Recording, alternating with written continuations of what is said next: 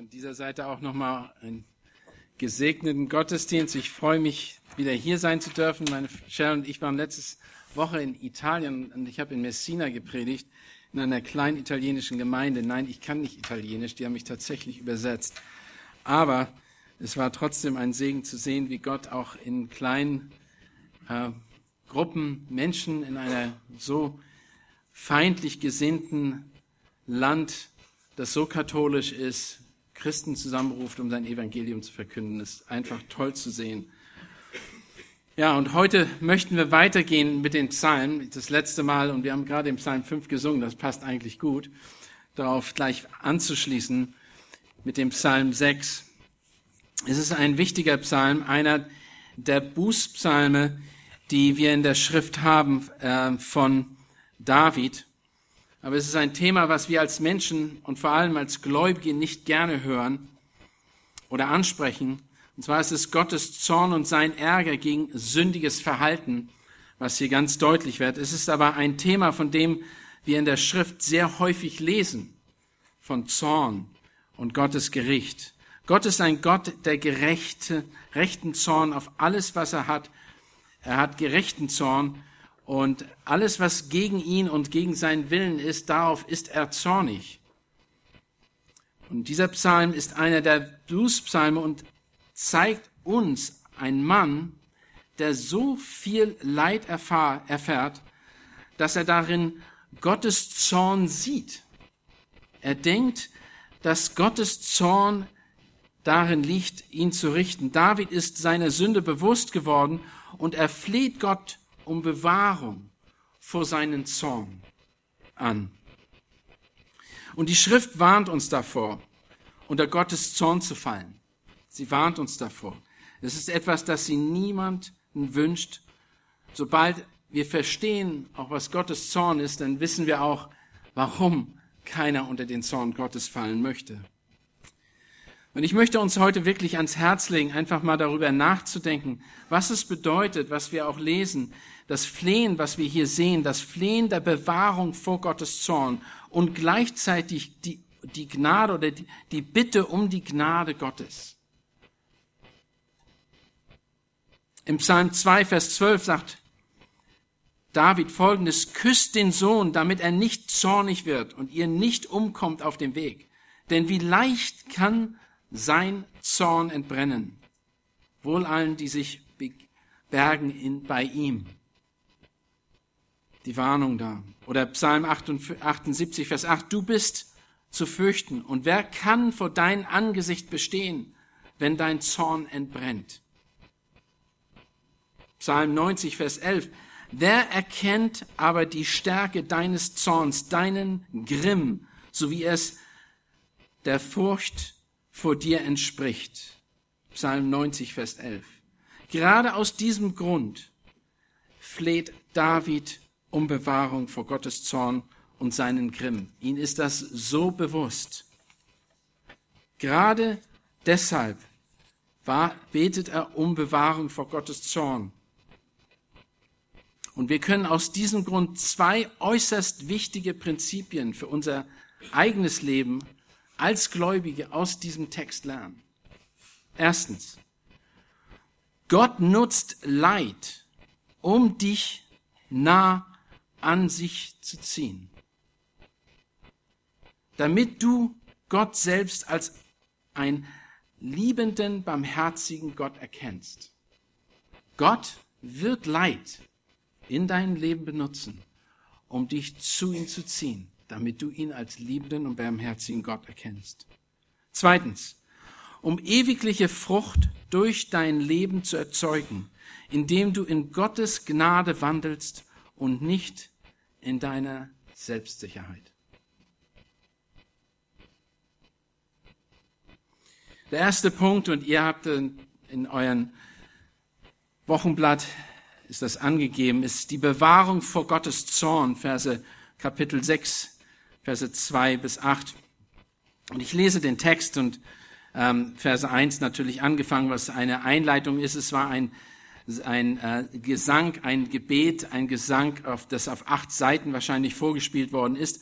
Aber hier spricht David und sagt Folgendes oder singt Folgendes. Herr, strafe mich nicht in deinem Zorn und züchtige mich nicht in deinem Grimm. Sei mir gnädig, Herr, denn ich bin dahingewelkt. Heile mich, Herr, denn mein Gebein, Beine sind bestürzt. Und sehr bestürzt ist meine Seele. Und du, Herr, bis wann? Kehre um, Herr, befreie meine Seele, rette mich und dein, deiner Güte willen. Denn im Tod erinnert man sich nicht an dich. Im Shiloh werde, werden wir dich prei wer wird dich preisen? Müde bin ich durch dein Seufzen, durch mein Seufzen jede Nacht schwemme ich mein Bett, lass, lasse durch meine Tränen mein Lager fließen. Verfalle, verfallen ist mein Auge vor Kummer, gealtert wegen all meiner Bedränger. Bis dahin. Hier ruft David aus, um die Bewahrung Gottes. Nur ein einfaches Lesen dieses Psalmes vermittelt uns, dass David am Ende seiner Kraft sein muss. Er weist nicht weiter. Denn wird dieses, in dem er steht, in dieser Problematik ein Ende haben. Nur das Ende, das Lesen dieses ganzen Psalms vermittelt uns, dass er aus dieser Betrübnis wieder rauskommt. Ansonsten würden wir meinen, dass er in einer tiefen Depression hineingelangt ist und im Grunde genommen alles hinschmeißen möchte. Er fühlt sich wie ein Verdursteter, dessen Körper ermattet und kraftlos ist. Seine Augen sind müde, er fühlt sich so an, als wäre er gealtert. Sein Körper fühlt sich zerstört an. Ist geistlich, seine geistliche Verfassung entspricht nicht mehr dem tatsächlichen Zustand, in dem er sich wirklich befindet. So fühlt er sich an. Erst am Ende. Es geht ihm ausgesprochen dreckig, kann man sagen. Er ist so geschwächt, dass er sich fragt, wie lange es noch so weitergehen soll. Wie lange soll es noch weitergehen? Denn er weiß, wie er es schafft, denn er weiß wirklich nicht, wie er das schaffen sollte. Er ist so verzweifelt, dass er Gott anfleht und ihn erinnert, dass er als Toter ihn nicht anbeten kann und ihm keinen Lobpreis geben kann. Und in dieser Situation spricht David sieben Bitten aus. Er sagt, strafe mich nicht, züchtige mich nicht, sei mir gnädig, heile mich, kehre wieder zurück, rette meine Seele, hilf mir um deiner Gnade willen. Genau das ist, was Gott von uns erwartet. Gott will, dass wir zu ihm kommen. Die Frage ist nur, wie lange muss er an uns arbeiten? Was muss er tun in deinem Leben, damit du so gebrochen wie David zu ihm kommst? Und es geht nicht nur um Errettung, sondern es geht um eine grundsätzliche Einstellung. David war gläubig. Wie lange braucht Gott, muss er an uns arbeiten, damit wir dahin kommen, dass wir ihn anflehen und ihn suchen, so wie David es getan hat? Er ruft, er betet. Er möchte nicht, dass wir unsere eigenen Wege gehen, sondern seinen Weg sollen wir gehen. Wer von euch ist heute hier, der hier nur ist, weil man zur Gemeinde geht? Das gehört sich einfach so. Die anderen tun das auch. Hier sind meine Freunde. Oder geht ihr hin, um den zu suchen, der euch das Leben gegeben hat, die Gnade gegeben hat? In dem zweiten Teil dieses Abschnitts sagt er, Herr, strafe mich nicht nach deinem Zorn, züchte mich nicht in deinem Grimm. Es ist nicht so, dass Gott ihn wirklich Zorn über ihn ausschütten würde, aber es kommt ihm so vor, es ist so weit, dass er sagt, ich kann es nicht mehr ertragen. Es fühlt sich so an, als wenn. Und er sagt, sei mir gnädig, o oh Herr, denn ich verschmachte. Heil mich, o oh Herr, denn meine Gebeine sind erschrocken. Er ist ausgetrocknet. Er ist, da ist nichts mehr. Ihr müsst euch vorstellen, es ist nicht irgendwie eine Sache. Er hat als König, als Leiter von Israel, hat er viele Möglichkeiten, was zu tun. Aber er erkennt und er erkennt an, dass er ohne Gott nichts kann. Und wir brauchen das, wir müssen das, wir dürfen uns nicht auf unsere eigenen Werke, auf unsere eigene Kraft verlassen, auf unsere eigenen Umstände verlassen, auch nicht auf die Gemeinde vielleicht, die uns unterstützt. Gott möchte an erster Stelle, dass wir uns auf Gott konzentrieren, auf Jesus Christus und ihn vertrauen. Meine Seele ist sehr erschrocken. Das ist eigentlich, mein Wesen ist erschrocken. Ich bin schockiert. Ich kann nicht weiter. Und dann dieser Ausruf, und du Herr, wie lange, wie lange, wie lange soll das noch gehen? Wie lange muss ich das noch durchstehen? Ich weiß nicht, ob einer von euch in solchen Situationen war, und ich bin mir gewiss, unter uns sind einige, die wissen, was es bedeutet, wenn man ganz allein ist. Wenn da nichts anderes ist außer Gott. Die Älteren wissen das vielleicht besser. Aber wenn nichts mehr da ist, wenn Gott alles, alles genommen hat von euch, wo geht ihr hin? Ruft ihr, ruft ihr einen Psychologen an? Ruft ihr eine Schwester und Bruder oder geht ihr zu Gott? Denn Gott sagt, er hilft. Gerade heute Morgen haben wir gesagt, wir sind Begnadigte. Wir sind Begnadigte. Wir können Buße tun. Es gibt Menschen, die haben so viel Schuld stecken, die wissen nicht, wo sie hingehen sollen damit. Und der letzte Weg ist für die, das Leben zu nehmen. Wir können Buße tun. Wir sind begnadigt. Wir dürfen umkehren. Wir wissen, dass Gott uns diese Schuld abnimmt, wenn wir ehrlich und echt sind. Und da ist Paul, da ist David im Moment, an dem Punkt. Und Gott wollte ihn dahin kriegen. Als Leiter, als Herrscher, ein Mann, der Gott fürchtet, der weiß, dass er nichts kann außer durch Gott. Kehr doch wieder zurück, Herr, Rette meine Seele, hilf mir um deiner Gnade willen. Er weiß, dass es nur Gnade ist. Er weiß, dass es nicht irgendwelche Werke sind. Er kann nichts tun. Lass mich ehrlich, aber ehrlich fragen, wer von uns geht von selber ins Gebet, ohne dass Gott ihn nicht erstmal offenbart, wie sündhaft wir sind und wie verdorben die Welt um uns ist? Wer von uns wir würden nicht von Natur aus zu Gott gehen und ihn anflehen, wenn wir nicht das Erkenntnis haben, wie schwierig alles um uns herum ist. Wenn wir meinen, wir packen das alleine, beten wir nicht und kommen wir nicht zu Gott.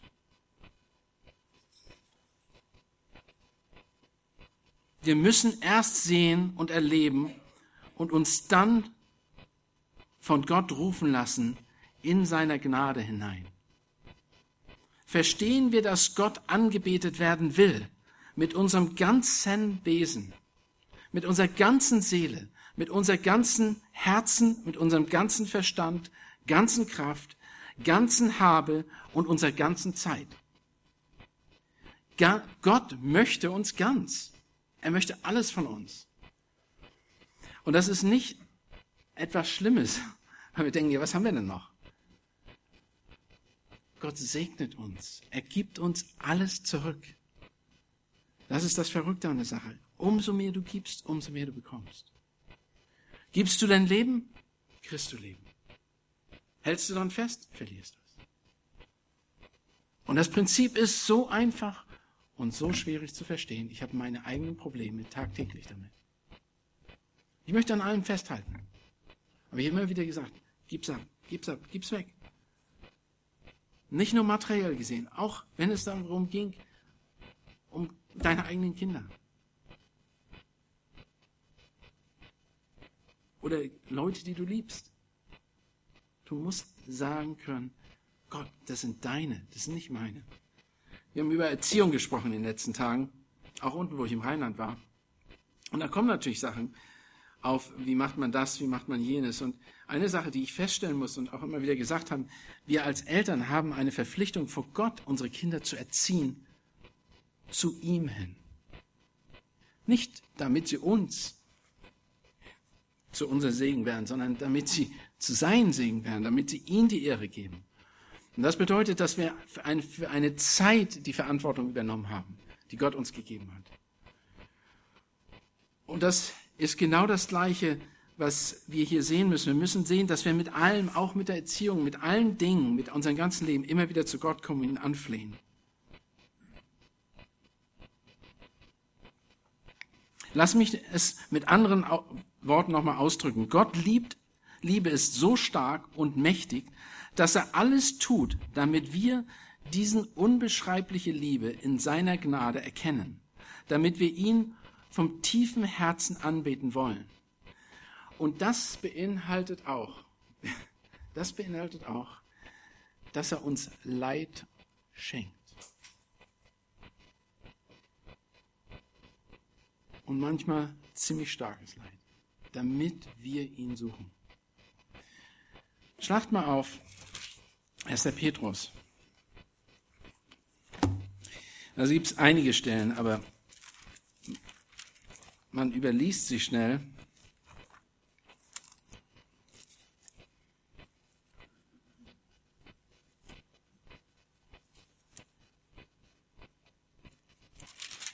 Entschuldigung. Ähm,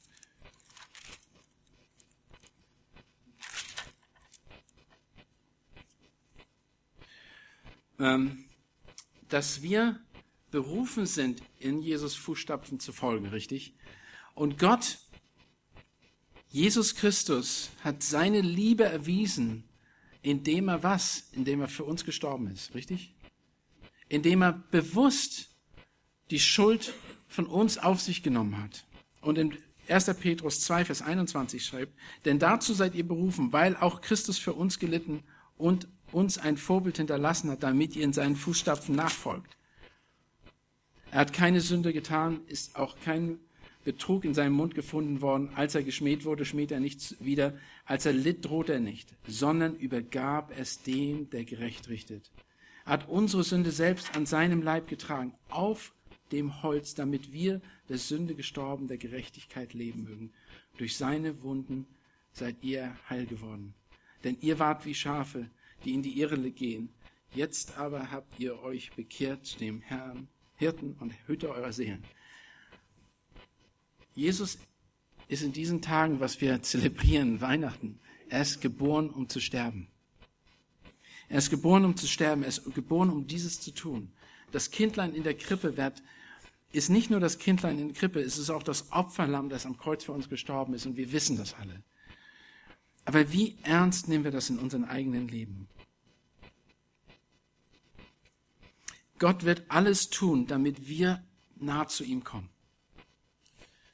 Bei Menschen hat er teilweise mit einigen Männern, die wir in der Schrift kennen, 40 Jahre daran gearbeitet. Das ganze Volk Israel hat 40 Jahre in der Wüste rumgeehrt, weil sie das nicht getan haben. Und dann haben sie es getan. Er wird es auch mit uns tun. Es gibt keinen Ausweg, äh, kein, keine Abkürzung.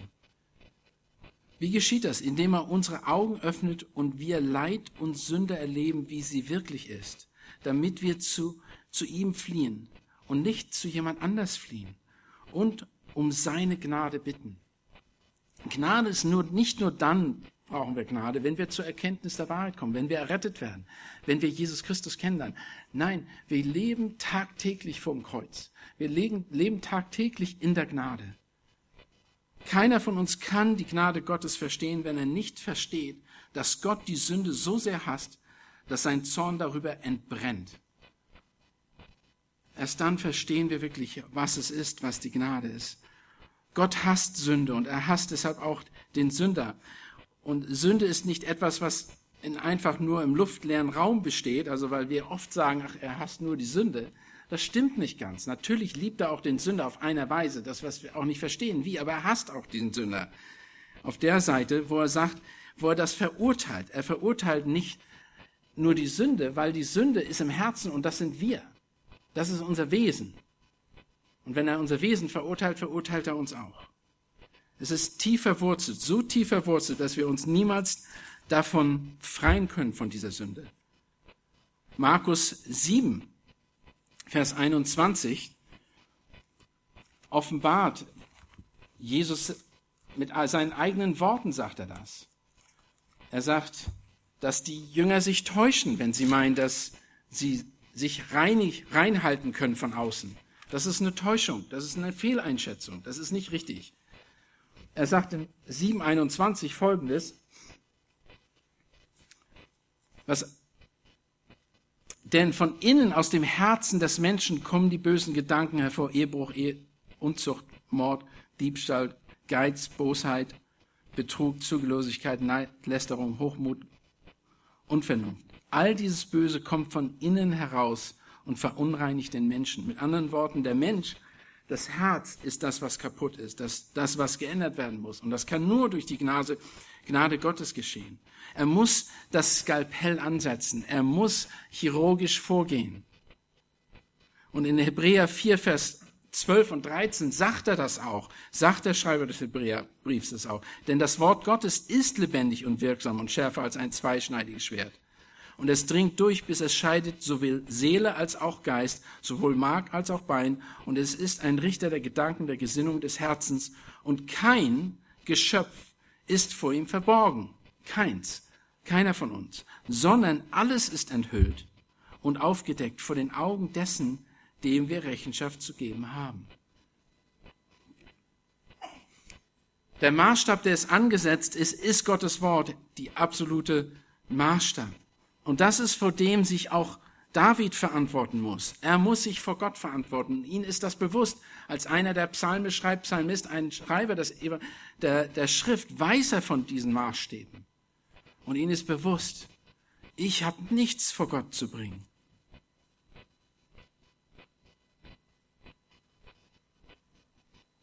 Was wird da aufgedeckt in unserem Herzen? Es ist nicht, es ist nicht das Gute und Schöne, sondern alles das verborgene, böse, falsche Denken und Handeln, was so viele Menschen verletzt hat und uns und Menschen nicht geholfen. Vielleicht haben wir Menschen nicht geholfen, denen wir hätten helfen können durch das dem Evangelium oder die guten Taten, die wir, die Gott vorher, zuvor bestimmt hat, in denen wir wandeln sollten, aber nicht gewandelt sind. Die Ehre, die Gott verdient, die wir aber selbst genommen haben, das wird aufgedeckt durch das Wort Gottes. Und das wird in Angesicht, wo, denn, wo David dann sagt, wo er sich selber sieht und erkennt, kehr um, Herr, befreie meine Seele, rette mich um deiner Güte willen. Warum ich sage es, es geht wirklich um, er sieht sich selber an erster Stelle. Genau das ist, was David eben sieht. Er sieht sein eigenes Versagen. Nicht zuerst das seiner Feinde, das kommt erst in den letzten Versen vor. Da sieht er das Versagen der Feinde. Aber zuerst sieht er sein eigenes Versagen, das ihn äh, entkräftigt. Er ist nicht jemand, der Angst hat vor seinen Feinden, denn er weiß, er weiß um Gottes Gnade. Er weiß um Gottes Kraft. Er hat das schon öfters erlebt. Das ist nicht, wovon er Angst hat.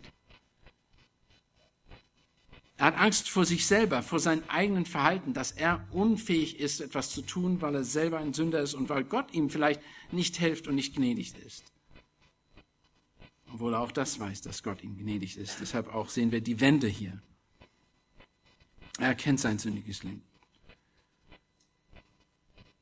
Aber er geht eben so weit, dass er selbst in den letzten Versen dieses Abschnitts, wo er sagt, Verfallen ist mein Auge vor Kummer, gealtert wegen all meiner Bedrängnis. Und davor sagt er, müde bin ich durch meinen Seufzen. Jede Nacht schwemme ich mein Bett, lasse äh, mein Bett, lasse durch meine Tränen mein Lager zerfließen.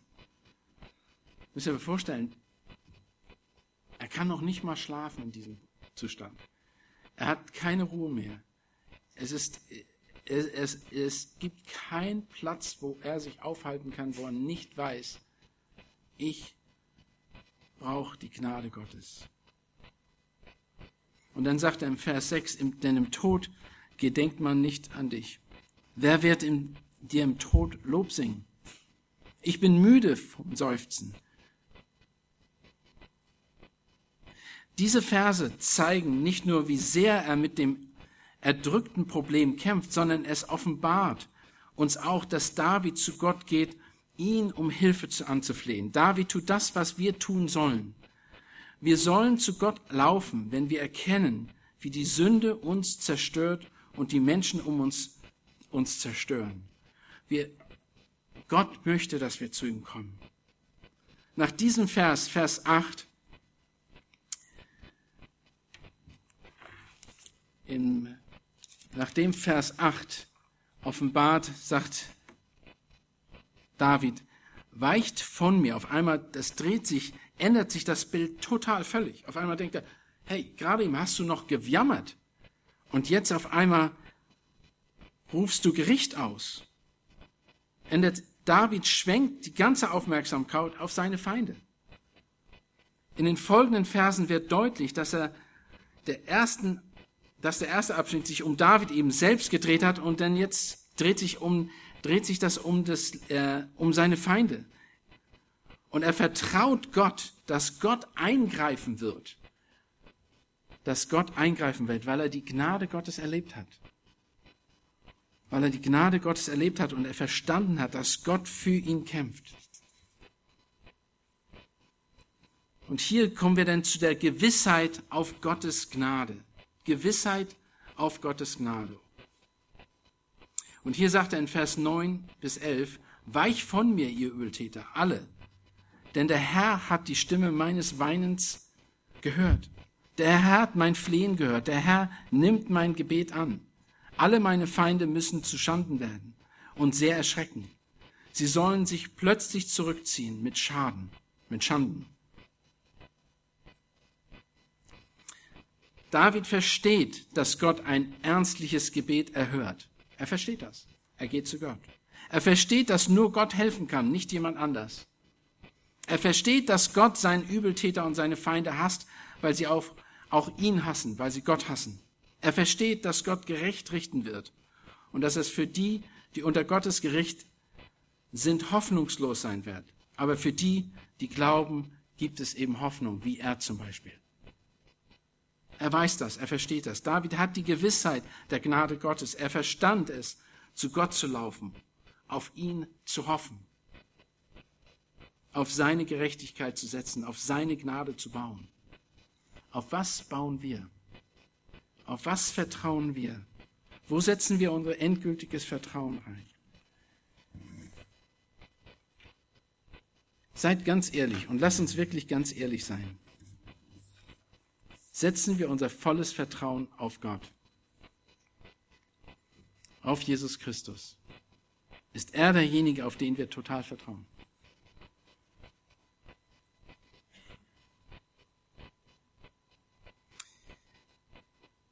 David ging nicht erst dann zu Gott, wann alles nicht mehr funktionierte, sondern er begriff, dass Gott seine volle Aufmerksamkeit wollte und sein volles Vertrauen, weil er wusste, wie sündig er war und wie sehr er Gott brauchte verstehen wir unsere eigene Unfähigkeit, unsere eigene Kraftlosigkeit, dass wir wirklich zu Gott gehen.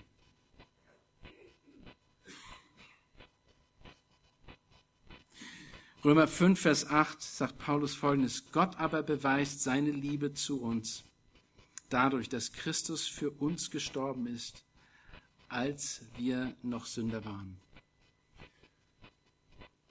ist uns bewusst, dass wir Sünder sind. Ich denke manchmal, gerade als Christen, denken wir manchmal so, dass, ja, Gott hat uns ja vergeben. Wir sind ja okay. Alles ist in Ordnung. Und wir machen uns nicht mehr die Mühe. Wir machen uns nicht mehr die Mühe, die Gott von uns möchte, dass wir uns voll und ganz investieren in sein Werk hinein. In das, was viel wichtiger ist, nicht die materiellen Dinge, sondern die Dinge, die Frucht des Geistes, dass wir an unseren Geduld arbeiten, unserer Liebe, unserer Freundlichkeit, dass wir an unserer Aufopferbereitschaft äh, arbeiten, dass wir uns hingeben.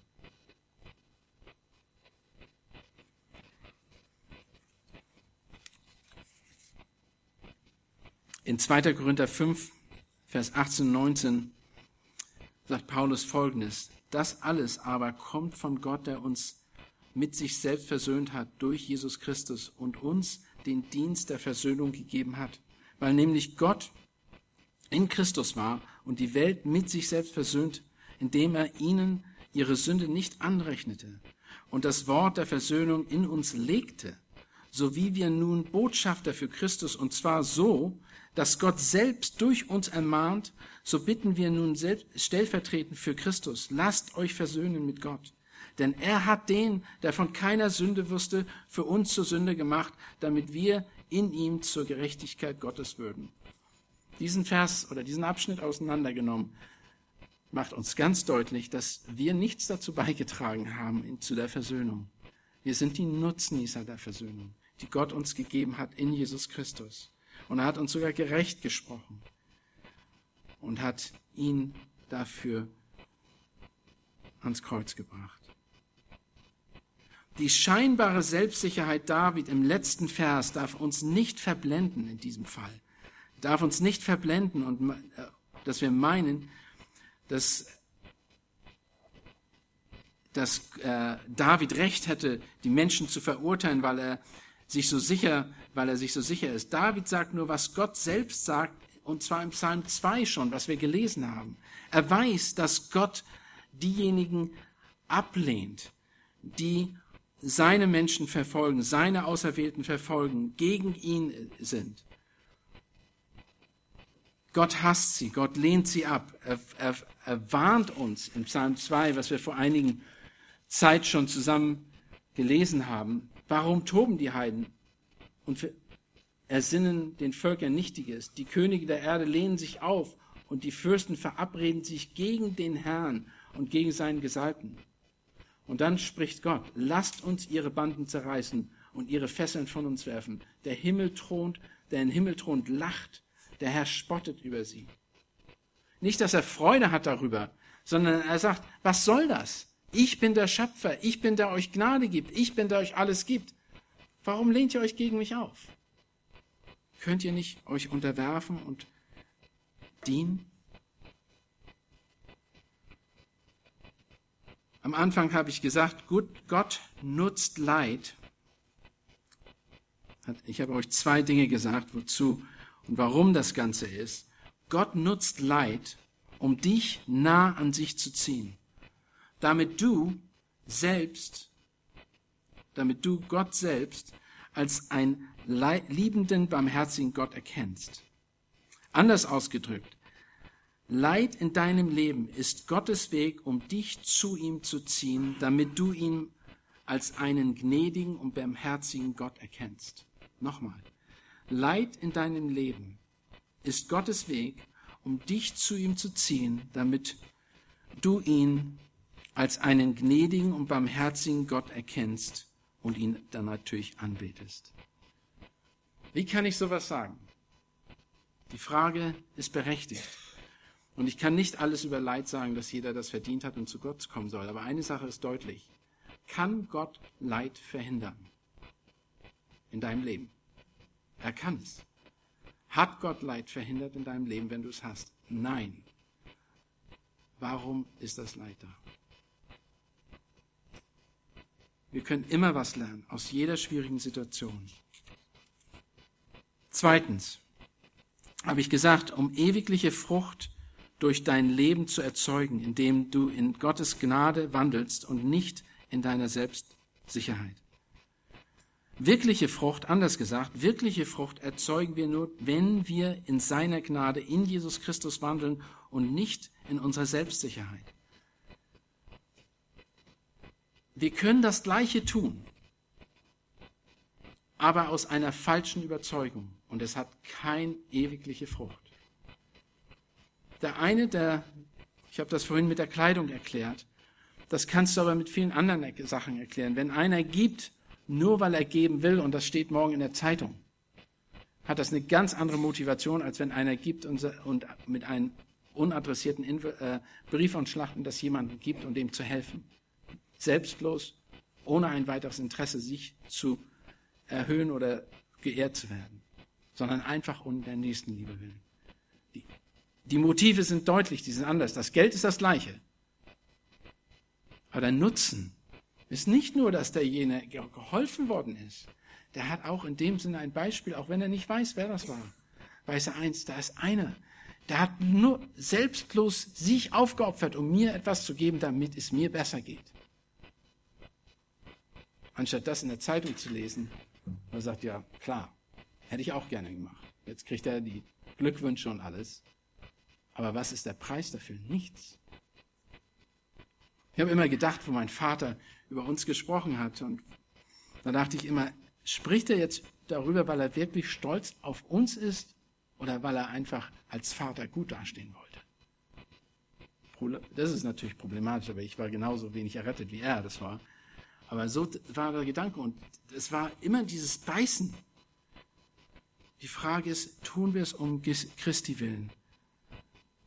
Erzeugen wir wirkliche Frucht, weil wir auf Christus vertrauen und in seiner Gnade wandeln?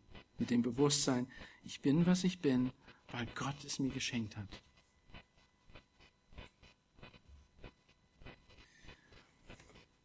Lass uns hier gemeinsam beten.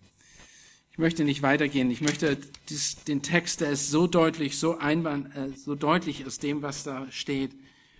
Es ist ein Bußpsalm Davids, aber es ist gleichzeitig eine Heraus, ein Rufen an uns und eine zu erkennen, dass Gott, wie David es erlebt hat, ein gnädiger Gott ist, weil er möchte, dass wir zu ihm kommen und ihm alles hingeben und uns selber ihn anvertrauen. Und nicht nur, wenn wir zum Glauben kommen, sondern auch, wenn wir im Glauben sind. Es betrifft nicht nur den Ungläubigen, es betrifft jeden, jeden von uns.